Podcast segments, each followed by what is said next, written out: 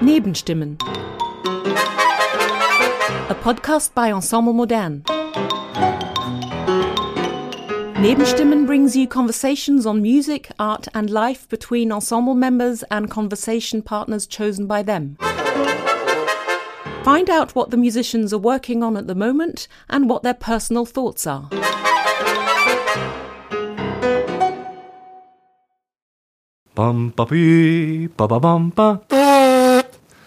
Happy New Year, everyone! My name is Saar Berger, horn player of Ensemble Modern. I welcome you to our new episode of the podcast Nebenstimmen by Ensemble Modern. And today, our special guest is the Slovenian composer Vito Žuraj. Welcome, dear Vito, and Happy New Year to you. Thank you very much, Saar. It's my pleasure to be here. Dear Vito, so nice to have you here with us for this special Ensemble Modern podcast. It is my honor uh, to be able to talk to you about our musical adventures. Great. Um, I'm very excited about this podcast because, you know, Vito, we know each other for quite some time now. From the time you were participating as stipendiat at the International Ensemble Modern Academy in 2009, 2010, if I'm not wrong. And this was our starting point of getting to know each other. Your fantastic collaboration with Ensemble Modern Academy, Ensemble Modern, of course, and our close collaboration as well that brought us to your horn concerto, Hawkeye. That was something special. I remember very well when we met for the first time back then. I was a young composer from Slovenia who tried to learn something new. And I loved and still love French horn very much. And you were the first person who really opened to me the whole history of the instrument and, let's say, the future of the instrument. And I always thought it would be so great to compose something special for you. And we had so uh, we spent ma- much time together exploring the, the instrument It's true. Yeah. and trying out many crazy sounds.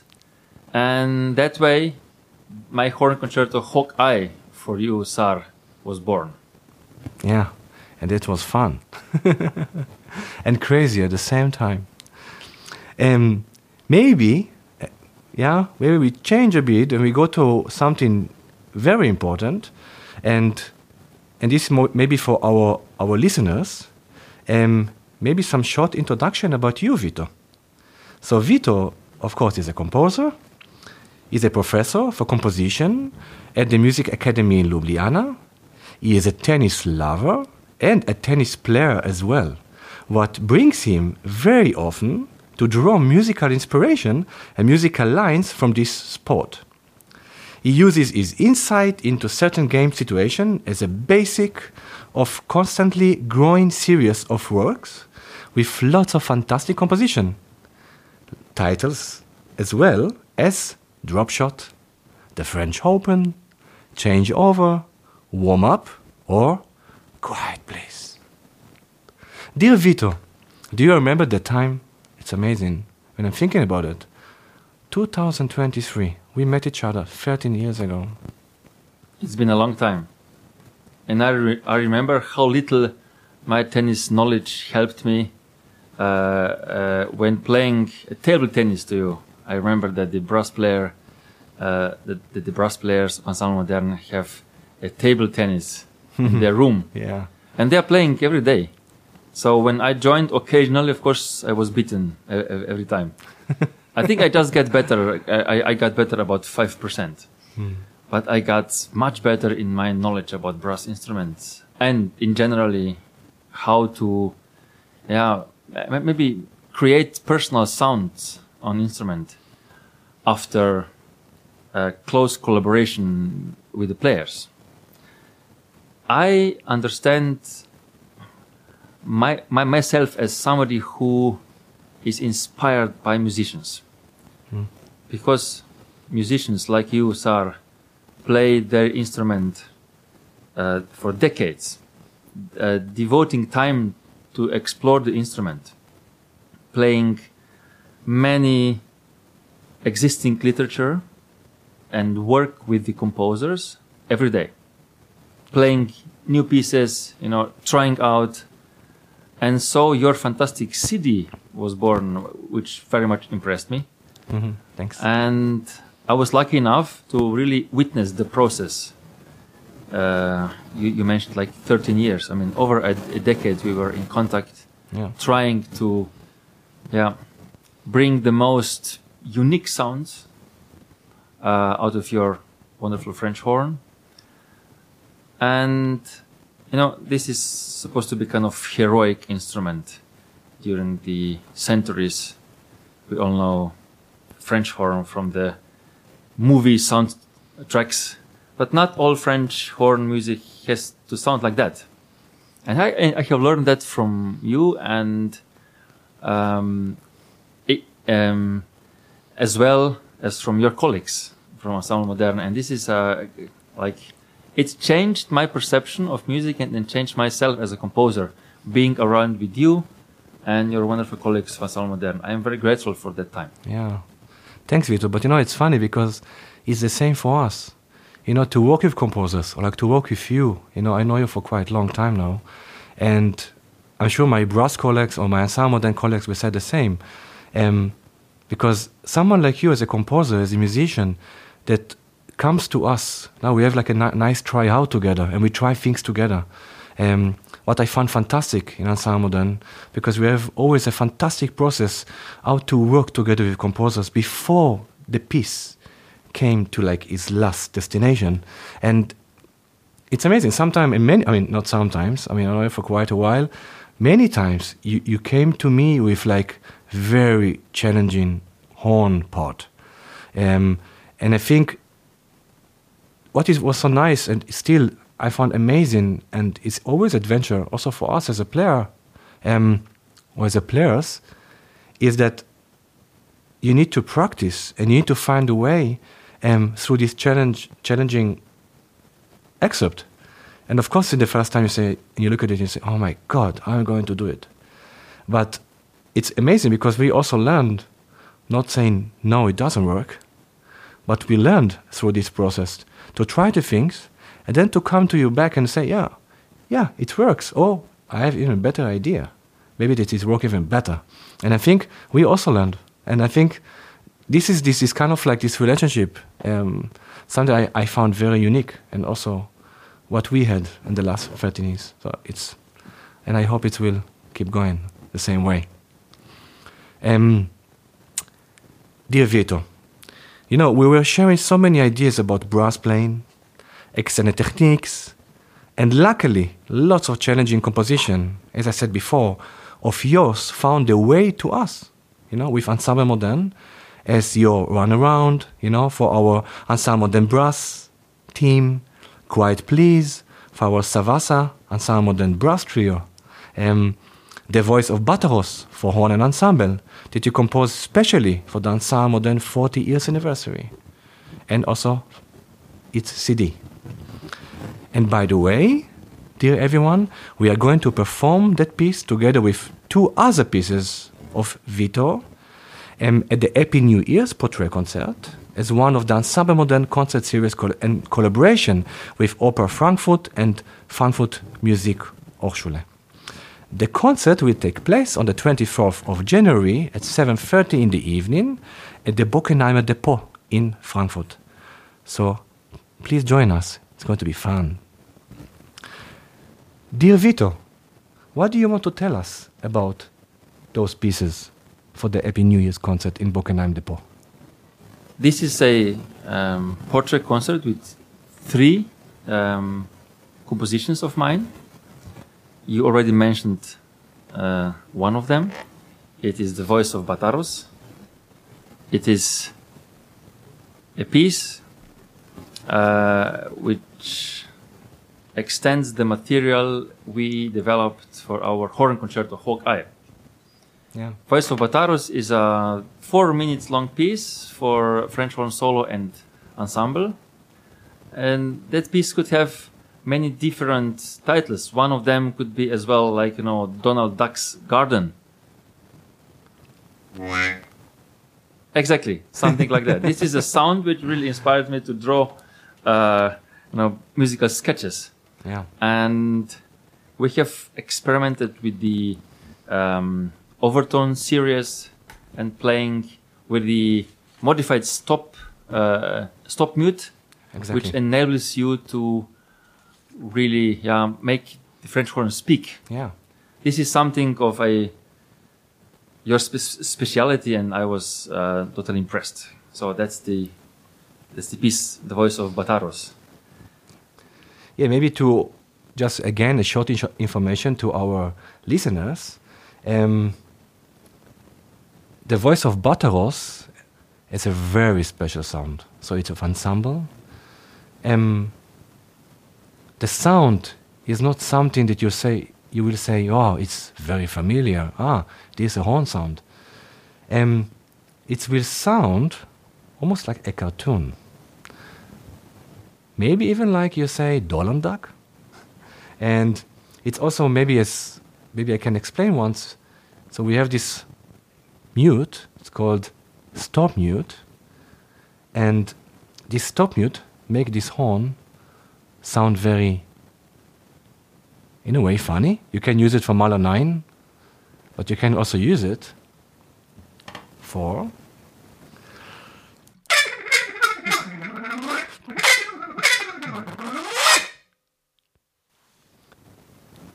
What do you think about that? Sound like a horn? I'm not sure. Vito? It does. It does. I actually uh, mm, one of the first time we experimented, you played something like that for me, improvising, and all what I was doing was just you know putting into notes, uh, creating a rather complicated instrumental part, which you studied to perfection, and it's a piece which. Uh, very often makes listener smile. The other two pieces in concert um, are of very different origin. Mm-hmm. One of them, the new version of it, is going to be premiered. This is called Hors d'oeuvre. It's a work of pretty. It's it's, it's an unusual concept because there's a soloist, which is a percussionist and the cook at the same time.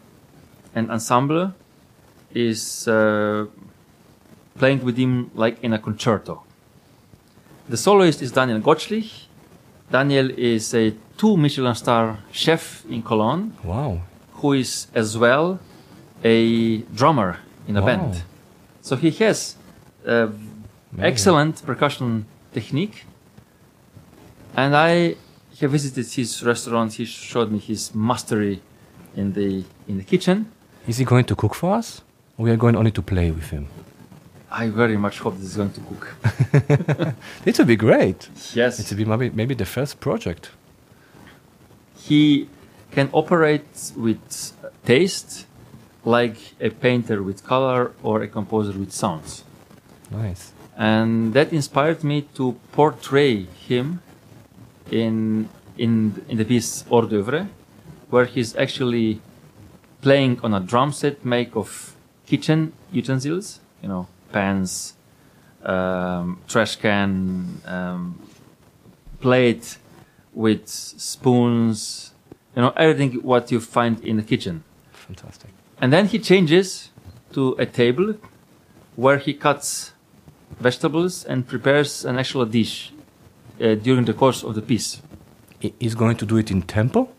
He's going to do it in tempo Wow. and he's going to try not to cut off his fingers. The third piece in a concert uh, doesn't have uh, the uh, addition of a solo performer, but is a ensemble piece, um, a little bit um, smaller instrumentation than the other two. It's called Tension. Tension, yeah. I was composing it for uh, Wiener Kammermusiktage. And that piece contains many different um, sound illusions, like never ending glissando, never ending accelerando, Hmm. combining with some very subtle harp uh, sounds and di- differs a lot from the other two pieces. Great, fantastic. Dear Vito, I think it's about time that we share with our listeners another big project that's going to take place in Frankfurt from the 22nd of January until the 10th of February. Your new opera called Blühen, in English, Blossoming, commissioned by Frankfurt Opera and will be premiered by Ensemble Modern. We are definitely very excited about this, and today, Vito, we had our first rehearsal of that piece. And you know, Vito, by the way, I didn't have time to tell you because we had six hour rehearsals and the part doesn't look so easy. Any indication? Would you be surprised to get an easy part after getting a horn concerto? I thought after 13 years, you might change your mood to moderato, But I think it's a, two octaves range. lower range of your French horn. I know that you can play very much in the low range, but you actually are doubling the main theme of the uh, bass soloist. Yeah. So you are somehow exposed, but not nearly as hard as in the um, horn concerto. Yeah, of course. I mean, in this case, we have here, I mean, today after the six hour rehearsal, yeah, it was very intense. Um, the ensemble has lots to do. I think, I mean, at least myself and my brass colleagues, my neighbors, we have like around 56, 56 um, pages. Um, it's quite a lot. Um, but it was fun. It was fun today. We had a, we have a lot to do regarding all the the sound, you know, all the accent technique, different sound, mutes change very quick. Then we have also natural harmonics, um, upper register, lower register, very quick, very slow. Um, it was fun, and we I think we are looking forward for tomorrow rehearsals, also with the singers and the choir.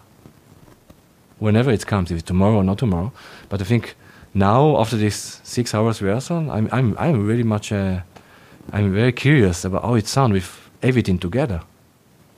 This is the same for me. I'm excited. I'm honored that I may, let's say, produce my uh, first full length opera with Ensemble Modern, which, uh, which I consider kind of musical family. I am. Um, I was so lucky to be able to join the Ensemble Modern Academy back then, and uh, getting the chance of working with this with this special, specially gifted musicians of Ensemble Modern and to really enrich my musical language. And the um, new operatic piece, Blühen, Blossoming in English, uh, is based on a libretto by Händl Klaus. And as a base for his text, Klaus took the last novel of Thomas Mann. The German title is Die Betrogene. The English translation is The Black Swan.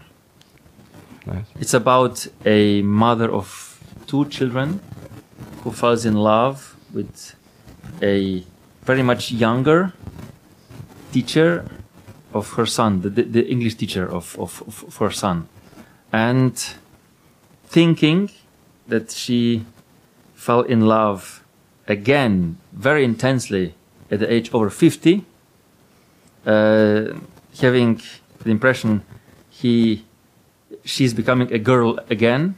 At the height of the emotions, she realizes that she's terminally ill. Wow. She got cancer. And when Händl Klaus presented that topic to me, I was very excited because it is a unusual love story, but the dramatic potential, I think, is uh, is is very big, and uh, I instantly heard the form how the music should change after this, um, how say, sinister realization. And there are five uh, um, solo singers and the chamber choir of 12 singers as well. Um, besides Ensemble Modern, and I'm very excited that after six hours of rehearsal with Ensemble Modern, finally everybody's going to join together and bring my music to life. Wow. You have, maybe you can tell us a bit about um, your sound imagination because there are lots of different colors in the piece. I mean, today we had, I mean, during the six hours rehearsals, um, of course, it was more like knowing the piece, learning, you know, studying the piece, and and we had a very kind of a um, kind of a very slow rehearsal and really going through through everything, you know, regarding. It was very kind of uh, also interesting for us because not only the notes, but the articulation, for example, the way it's supposed to sound, to speak, um, the, the the perspective in the room, the sound perspective. So maybe you can tell us a bit about this because I mean, first of all, of course, it sounds very the piece in a way very sad. I mean, the story is very sad. Um, but what what was your kind of like imagination or like vision regarding the sound, the ensemble, and the singers? Besides story, there are very complex um, characters of the five uh, roles in, in the piece. Hmm. The main role is mezzo soprano. It is uh, the mother of two, with name Aurelia. She is a melancholic type of person who always looks back, how nice it was before, Hmm. how she enjoyed her childhood, and then transfers all these feelings to her new love, the tenor, Ken, the American soldier. Aurelia is German. And having a very melancholic person, I thought I would like to connect her to some, you know, some jazzy kind of sounds from the 40s, 50s, being represented by the saxophone uh, vibrato in, in the piece. Uh, while the tenor is represented by, by guitar, Wow. Okay. uh, uh, something totally different and he sings um, not much but what he does is kind of impress her with his tenor voice in, in, in um, nearly in an operatic manner there's a very important role of a daughter of aurelia she's soprano anna. Very complex character because she has clubbed foot uh, she never found luck in love. And she likes of course her mother but she envies her because her mother in his uh, while being much ol- much older he's experiencing uh, the highest love emotions uh, while anna hadn't had chance for that because of her yeah disability so anna is not melancholic she is very you know, straightforward. Ma- mainly kickboxing with her with her voice. Some sometimes Nice. the brother of her, Edgar, is the one who is being taught English by Ken.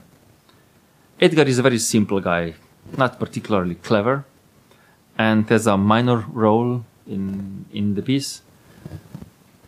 Speaking English, like trying to learn English, and then being kind of rattled why his mother is trying to seduce his teacher. And then the last but not least is the bass, Dr. Muthesius, the doctor who is a friend of Aurelia and tells her that she's terminally ill. He um, sings the last part of the opera. So there we have those five soloists connected to the choir of 12 singers, which is represented in the libretto in the last scene. There are seven pictures in the last picture, but from picture one to seven, the choir is singing in intermezzi between pictures. Uh, kind of preparing the atmosphere for the turnaround in the sixth picture. Wow. And what about us, about the ensemble? What what is there? what what is our role? I mean, you want us like, Yeah. because it's not in your music. It's I, I mean I know it for quite a while. It's not always like kind of like a backstage or like like a round about of like a sound that um um not covering but like you know it's you always you have a very strong role for the ensemble i mean we are quite busy most of the time what was your vision there For me, the role of ensemble is the equal to singers. It is not just run-ta-ta, like the, you know, we know the music from the 19th century, which goes like that. I like to characterize the singers with many sounds from the, from the ensemble. okay Ev- every singer has a particular instrument or group of instruments which define uh, the, the the singer. Like Aurelia has, has a connection to saxophone. Um, Ken has connection to the guitar. yeah Edgar has a connection to the accordion and bongos. Um, Anna is represented by the piano, and Dr. Muthesius is represented by the French horn. Saar, you know that because you're playing those uh, um, lines of the the bass beautifully in the low register.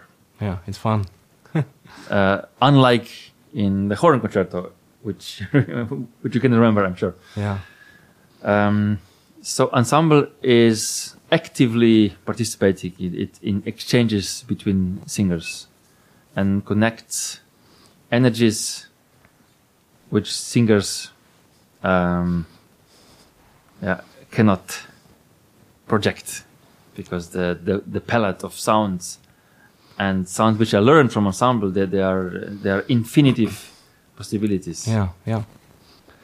Dear vito thank you very much for the short introduction about the opera. We are so much looking forward for that 300 score pages of Blühen and for its musical adventures. Dear Vito, I think I need to go now and go practice. Saar, but before we go, I mean, we were talking about uh, nearly an hour. So, wouldn't it be nice to conclude our conversation with a little bit of music? Of? The voice of Bataros, the Donald Duck music.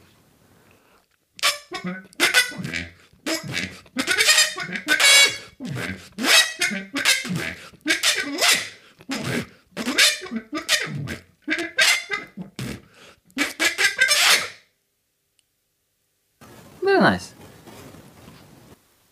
To all of our listeners, we're wishing you a fantastic 2023 and always keep in mind that between a long note there is something like this.